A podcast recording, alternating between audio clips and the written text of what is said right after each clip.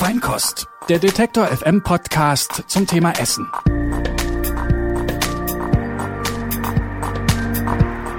Hallo und herzlich willkommen zu einer neuen Folge Feinkost. Heute und ab jetzt auch immer mit Theresa Bäuerlein und Sarah Steinert.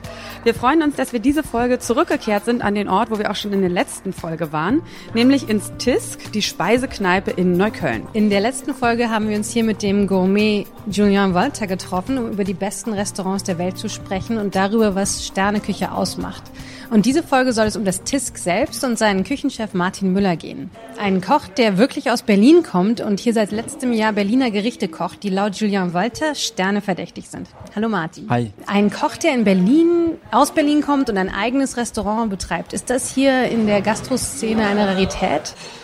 Ja, ich denke mal, dass wir eher so ein Alleinstellungsmerkmal schon haben, so, weil die Berliner Gerichte, so wie man sie kennt, versuchen wir auch neu zu interpretieren. Das heißt, alles, was mal so ziemlich schwer war und fettig war, haben wir einfach äh, verwandelt. So und von daher kann man sagen, dass es eine, schon was Einzigartiges ist, so wo du mit auch viele Leute abholst, die ein ganz anderes Bild haben von Berliner Küche. Hm, aber bist du auch eine Rarität als Berliner Koch? Weil die, an die ich jetzt denke, die ähm, ambitionierte, besondere, viel besprochene Restaurants in Berlin führen, das sind ja auch ganz oft zugezogene, teilweise auch äh, von Übersee und so weiter und so fort. Und so viele Berliner Köche hat man gar nicht, glaube ich, im Kopf, so, oder? Ja, da hast du voll recht. Aber ich glaube, das ist auch so, wenn man sich auch seinen persönlichen Freundeskreis anguckt, so wie viele sind da noch Berliner, so, ne? Und da fängt es ja schon an. Und ich glaube, dann beim, beim Kochsein, äh, gibt es da nicht mehr viele, die aus Berlin kommen. Mhm.